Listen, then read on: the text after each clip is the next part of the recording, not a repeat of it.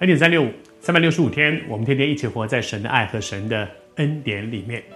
无论我们今天在哪里遇到些什么样的事情，求主对你说，他一直都在，他从来没有离开过。谢谢主。在工作在侍奉当中，有一种状况，不知道你有没有遇到过？当遇到这样状况的时候，其实人是很不快乐的。那个状况就是被你的同工、被你的同事、被你一起工作的伙伴质疑，大家不相信你，对你所做的一些决策打一个问号，甚至挑战你的一些决定，被质疑。耶稣在地上的时候，其实常常被别人质疑。我想他应该很习惯这个法利赛人、文士、撒都该人，甚至大祭司，非常多的人都质疑他所做的，甚至于他的家乡的这些家人们也挑战他。可是这些人通通加起来，大概也比不上一个施洗约翰对他的质疑，因为施洗约翰是他的什么人？施洗约翰是他。最亲近的童工，甚至可以说是唯一的一个童工，而这个人是一路都挺他的，这个人是一路都大声的对别人说，他就是弥赛亚，他就是弥赛亚，他就是弥赛亚的那一位。今天也转过来，施洗约翰突然找人来问他说：“那将要来的是你吗？还是我们等别人呢？那将要来的是谁？”所有的以色列人都知道，当他们说那将要来的就是指的弥赛亚。你是弥赛亚吗？你是弥赛亚吗？还是我们要等别人呢？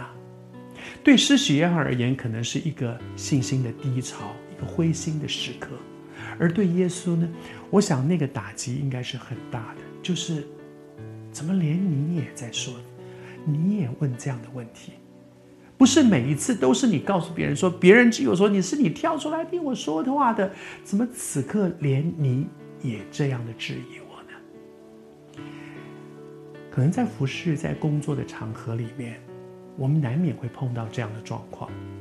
也许此时此刻，你也正在面对这样的冲击。这些冲击可能会让人很灰心，这些冲击也可能觉得说：“哎呀，真没意思，再这样做下去有什么意思？